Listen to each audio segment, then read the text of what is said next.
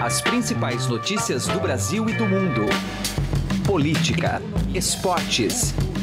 Informação com a credibilidade do maior jornal do país. Estadão Notícias. Olá, tudo bem com você? Eu sou Emanuel Bonfim e está começando a partir de agora mais uma edição do Estadão Notícias, nosso podcast com análises, entrevistas e informações sobre os temas mais importantes do momento no Brasil e no mundo. O candidato Jair Bolsonaro tem sido o alvo principal de parte dos adversários nas peças de campanha inseridas nas programações de rádio e TV desde a última sexta-feira. Geraldo Alckmin é quem montou uma artilharia mais pesada para tentar desconstruir o representante do PSL. A questão que se coloca é: estratégia de buscar votos entre os eleitores de Bolsonaro é a que pode produzir um resultado mais efetivo? As pesquisas dão indicativos de que essa conversão não será nada fácil. Analisamos o assunto no bate-papo com o jornalista do BR18, site que cobre eleições do Estadão, José Fux. Está imperdível. Edição desta segunda-feira traz ainda a agenda econômica da semana com os comentários da editora do Broadcast, Silvia Araújo. Na pauta tem resultado do IPCA de agosto, a disparada do dólar e a reunião da Argentina com o FMI. Confira também a coluna direta ao assunto com os comentários de José Neumann e Pinto. Esse é o Estado Notícias. Seja bem-vindo e boa audição. Eleições 2018. O nosso convidado agora é José Fux, jornalista aqui do BR18, o site do Estadão que cobre e acompanha diariamente, o tempo inteiro, full time, tudo que acontece nas eleições, nas campanhas.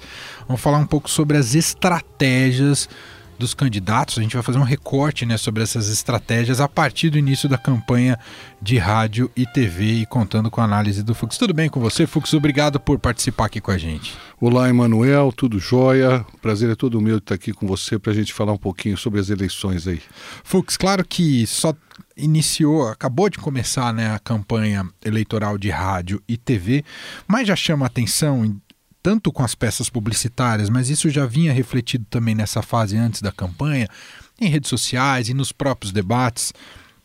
Parte dos adversários mirando, especialmente Geraldo Alckmin, mirando no Bolsonaro para tentar arrancar votos do Bolsonaro. A minha pergunta é a seguinte, Fux, para você: é, vale a pena nessa estratégia? É, é possível mesmo tirar votos do Bolsonaro? Porque me parece um eleitorado pouquinho mais arraigado, um pouquinho mais fiel com as suas escolhas. Essa estratégia pode dar resultado, por mais ainda que seja intensa, pode dar resultado? Eu queria um pouco da sua avaliação, Fux. Olha, Manuel, acho que primeiro a gente precisa ver o seguinte: os, os candidatos, os adversários do Bolsonaro, eles não chegaram tanto ainda a agredi-lo.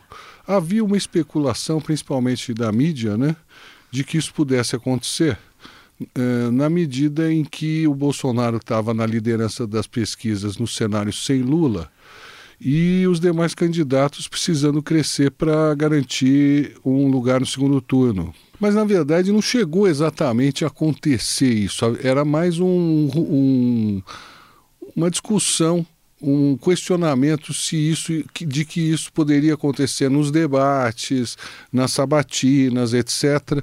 Mas na real ficou todo mundo um pouco ainda receoso de fazer isso de uma maneira ou de outra, de uma forma mais intensa. Levando isso em conta, ainda agora se questiona a viabilidade de uma estratégia de confronto aberto com Jair Bolsonaro não apenas pelo temor de uma reação uh, de Bolsonaro que possa arranhar quem quer que tenha feito esse primeiro golpe, tá certo? Mas principalmente porque, como você falou, esse grupo de eleitores que está aparecendo com Bolsonaro nas pesquisas, uma boa parte deles já está é, realmente cristalizada. Se a gente for ver, por exemplo, a pesquisa mais recente, que foi divulgada eh, nesta, na sexta-feira, dia 31 de agosto, o Bolsonaro aparece em primeiro lugar com 23% dos votos. das intenções das de intenções voto. de voto. Uhum. Na pesquisa espontânea, que é aquela em que o entrevistador pergunta apenas em quem o senhor votaria, ele já tem 16% dos votos, que são votos de gente que já está declarando espontaneamente voto nele. Então, de, de 16 para 23, dá 7 pontos percentuais. Então, eh, na verdade, eu considero que o que estaria em jogo para você tirar de voto eh, de Jair Bolsonaro eh, nesta fase da campanha seriam esses sete pontos. A pergunta é: desses sete pontos, provavelmente uma parte vai ficar com o Bolsonaro. Vamos dizer que fique metade desse, desse total, que 3,5 pontos fiquem com ele e 3,5 fiquem com outros candidatos. É, Você é vai brigar pouco, né? por 3,5 pontos. Claro que isso pode fazer diferença no final da campanha, mas você concentrar todas as suas baterias nesses 3,5 pontos é um risco muito grande e talvez com resultados que não sejam correspondentes. Claro que vão dizer é, o Alckmin, a, o Geraldo Alckmin do PSDB, candidata Marina do Rede, Ciro Gomes do PDT e Haddad provavelmente do PT, próprio Meirelles do PMDB, vão de alguma forma fazer críticas ao Bolsonaro em maior ou menor grau. Talvez não seja aquela artilharia pesada, né? É, ou não seja tão intensa, pode ser pesada, mas é, aquele bate a sopra ali e tal. E eventualmente vão garimpar ali alguns pontinhos, um pontinho, dois pontinhos, mas não vai dar para garantir a ida para o segundo turno, na minha visão, em cima dessa estratégia. Então, acho que vai ter que buscar algum outro caminho. E por falar em outro caminho, Fux, é, para onde ir? Porque a gente tem aí um cenário pulverizado ah, em que vários candidatos estão disputando pou, poucos pontos para tentar se viabilizar no segundo turno. Eu me refiro a Marina Silva, Ciro Gomes, Geraldo Alckmin. Uh, e numa menor medida ele, a turma de baixo, Álvaro Dias, o Moeda, etc e tal. Sim. Mas especialmente Ciro, Marina e Alckmin, eles têm que olhar para quem? Para o indeciso? Então. Onde eles vão buscar esses votos para se viabilizar, hein, Fux? Olha, olhando essa mesma pesquisa divulgada pela corretora XP, que é essa pesquisa feita por telefone em todo o Brasil, nós temos aí hoje um, em torno de 20% de indecisos brancos e nulos. Né? A maior parte é brancos e nulos, mas tem aí uns 5, 6% de indecisos. E parte dos brancos e nulos que eventualmente você possa convencer. Mas é um contingente enorme de pessoas que estão aí para ser conquistadas que está aí para ser conquistado, tá certo? Um uhum. contingente muito grande. Claro que, vamos dizer, para conquistar essa turma, se o sujeito tiver em dúvida entre votar em Jair Bolsonaro ou votar em Geraldo Alckmin, por exemplo, ou em Henrique Meirelles, por exemplo, é claro que tanto Meirelles como o, o, o Alckmin, para conquistar algum, um contingente significativo dessa turma, vai ter que falar um pouquinho, vai ter que ser um pouquinho negativo em relação ao Bolsonaro para mostrar que é melhor do que ele, tá certo? E isso vai ser uma guerra entre eles, né? Porque hoje, se você, se a gente for olhar essa mesma pesquisa, o segundo lugar, logo depois do Bolsonaro, na pesquisa estimulada, uhum. com Fernando Haddad no lugar de Lula, a Marina Silva aparece com 13% o Ciro Gomes com 10 e o Geraldo Alckmin com 9. Então nós podemos deduzir. O Haddad mais embaixo. O Haddad está aqui com 6%. 6%. Vem logo em seguida. Mas já não vem já subindo o patamar dele, né? Vem subindo um pouquinho, ele saiu ali dos 2, 3%, 4%, já está aí em 6, em outras pesquisas com 7, dependendo do estado, dependendo da região. Aí no plano nacional ainda não. Uhum. Uh, mas se você for ver, é, quem conseguir aí chegar no patamar é, entre 15% e 20% dos votos, com certeza, como está uma eleição muito pulverizada, a gente pode calcular que quem conseguir 20% dos votos, 18%, 20% dos votos, 17%, está tá classificado para o segundo turno, provavelmente com o próprio Bolsonaro, que já está com essa turma cristalizada. Então, é, vai haver uma, uma autofagia aí entre eles, né? É, uma briga é, de foice aí, principalmente entre Marina Silva, Ciro Gomes, Geraldo Alckmin e Fernando Haddad, para ver quem vai para o segundo turno. Então, acho que no fundo a, o pessoal vai ter que concentrar um no outro, né? que vai ser essa autofagia, né? Sei lá, o Haddad querendo tirar a voto do Ciro, do Boulos, da, do Marina. PSTU, é, da, é, da Marina e uhum. vice-versa, esses outros todos dele, né? E do outro lado a mesma coisa. Agora, correndo por fora, na zona de conforto, me parece, diante do patamar que atingiu, tem lá o Jair Bolsonaro, que está praticamente, não diria classificado, mas está com um pé e meio no segundo turno, né? Muito bom. Análise do jornalista José Fux, jornalista do BR18, BR18 que acompanha tudo sobre eleições full time aqui no Estadão, br18.com.br. Claro, vamos continuar acompanhando as pesquisas e a cada novidade que surge nessa campanha eleitoral. Muito obrigado, viu, Fux? Eu é que agradeço, Emanuel. Um grande abraço para você. Estadão Notícias. Direto ao assunto. Com José Neumann e Pinto.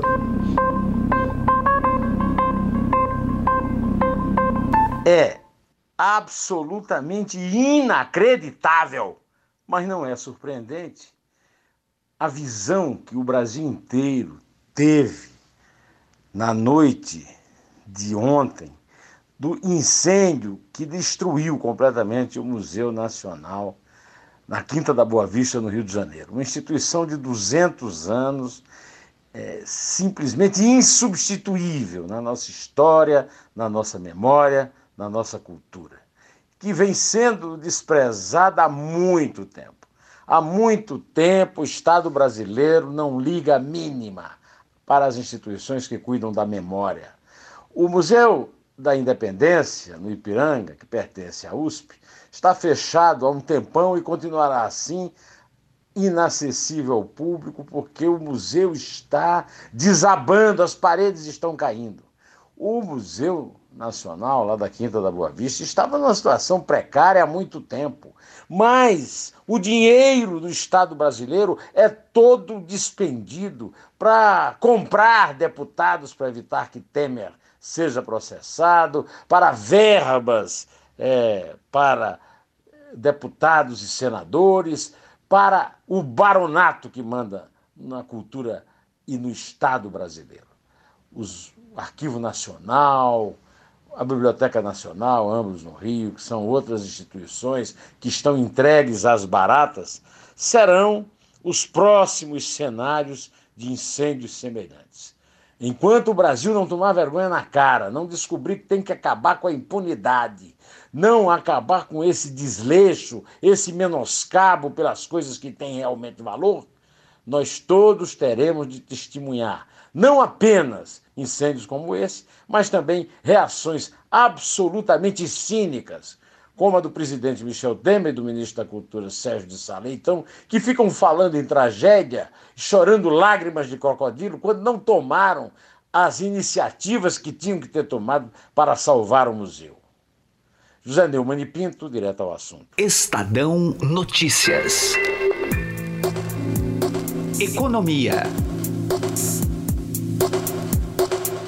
Chegou o momento da nossa tradicional agenda econômica da semana. Está aqui comigo no estúdio Silvia Araújo, editora do broadcast econômico da Agência Estado. Olá, Silvia, tudo bem com você? Oi, Emanuel, tudo bem? Tudo bom. Bom, terminamos a semana passada com o dólar lá nas alturas, pibinho sendo divulgado.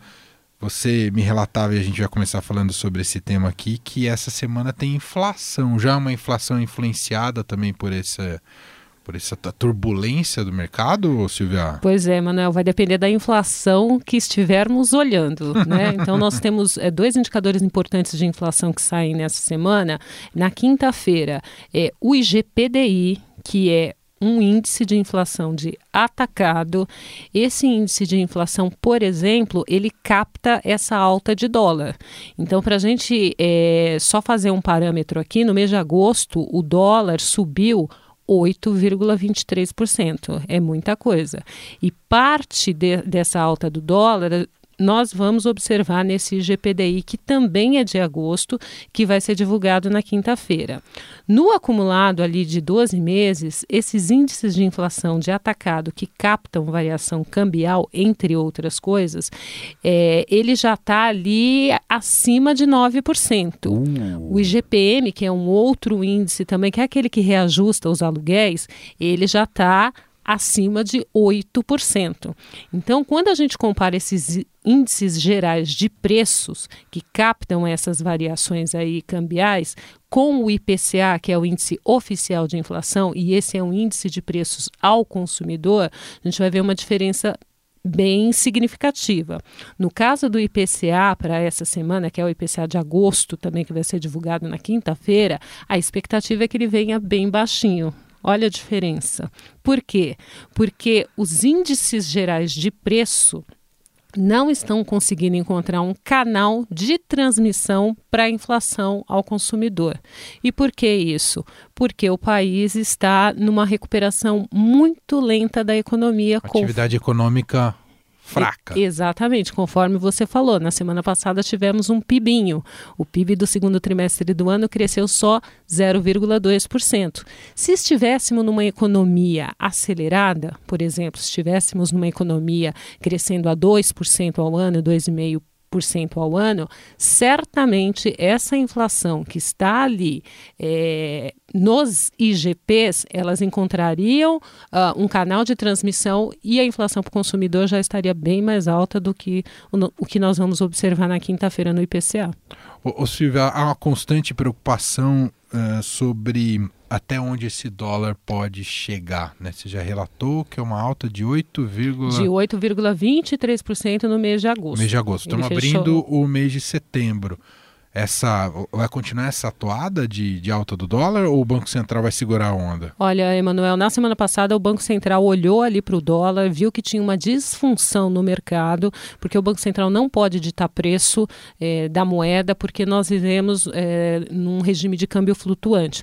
Mas se ele encontra uma disfunção ali no mercado, ou seja, não tem liquidez no mercado, você não está conseguindo comprar e nem vender moeda de uma forma equilibrada, ele entra para equilibrar esse mercado. E foi isso que ele fez na semana passada, quando o dólar passou de R$ 4,21. Aí, com essas atuações do Banco Central, mais uma melhora no cenário internacional, na sexta-feira o dólar fechou a 4,06, ou seja, já é, recuou bastante daquele nível de 4,21. E para essa semana, qual a expectativa? Vai depender do cenário internacional e vai depender também da pesquisa. Tem sai uma amanhã a pesquisa. Sai, sai amanhã a pesquisa Ibope Estadão, que pode dar uma chacoalhada aí no mercado de câmbio e a gente vai conviver com essa volatilidade no câmbio ao longo do processo eleitoral para a gente concluir, olhando também para o cenário internacional, mas do nosso vizinho aqui, a autoridades argentinas têm reunião com FMI, é renegociação, é isso, Silvia? É uma reunião em Washington, né? Na semana passada também a Argentina foi outro componente forte aqui para mexer com a cotação da nossa moeda. É, se a gente lembrar, na semana passada o peso argentino foi cotado um dólar 42 pesos um, houve um ataque muito forte especulativo à moeda argentina e nós importamos um pouco desse ataque aqui no Brasil. Por quê? Porque ainda existe aquela visão é, na comunidade internacional investidora de que emergentes eles ainda estão muito no mesmo pacote num primeiro momento. Depois o pessoal começa a selecionar um pouco mais para qual emergente eles vão direcionar os seus investimentos. Mas na hora é, do pânico, como aconteceu na Argentina na semana passada, com essa cotação muito muito é, desvalorizada do peso, vier aqui no Brasil, tirar um pouquinho de moeda aqui, comprar um pouco de dólar aqui também, e o dólar atingiu essa cotação de 4,21. E para essa semana, essa reunião do FMI com autoridades argentinas é para renegociar aquela ajuda que o FMI já deu para a Argentina e que a Argentina está querendo acelerar os desembolsos das parcelas colocadas à disposição pelo FMI para que esse dinheiro entre mais rapidamente ali nos cofres da Argentina. Só que para tudo tem uma contrapartida e o FMI vai pedir alguma coisa em troca. Então é essa troca que vai ser negociada nessa reunião. Muito bem. Essa é Silvia Araújo, editora do Broadcast Econômico da Agência Estado, apresentando aqui para a gente um pouco do panorama da semana. Muito obrigado, Silvia. Boa semana para você. Para você também. O Estadão Notícias desta segunda-feira vai ficando por aqui. Contou com a apresentação minha, Emanuel Bonfim, produção de Gustavo Lopes e montagem de Nelson Volter. O diretor de jornalismo do Grupo Estado é João Fábio Caminoto. De segunda a sexta-feira, uma nova edição deste podcast é publicada. Tem tudo no blog Estadão Podcasts. Estamos também presentes na Deezer, presentes no Spotify e no Google Podcasts. E para mandar o seu e-mail para a gente, podcast@estadão.com. Um abraço para você, uma excelente segunda-feira e até mais. Estadão Notícias.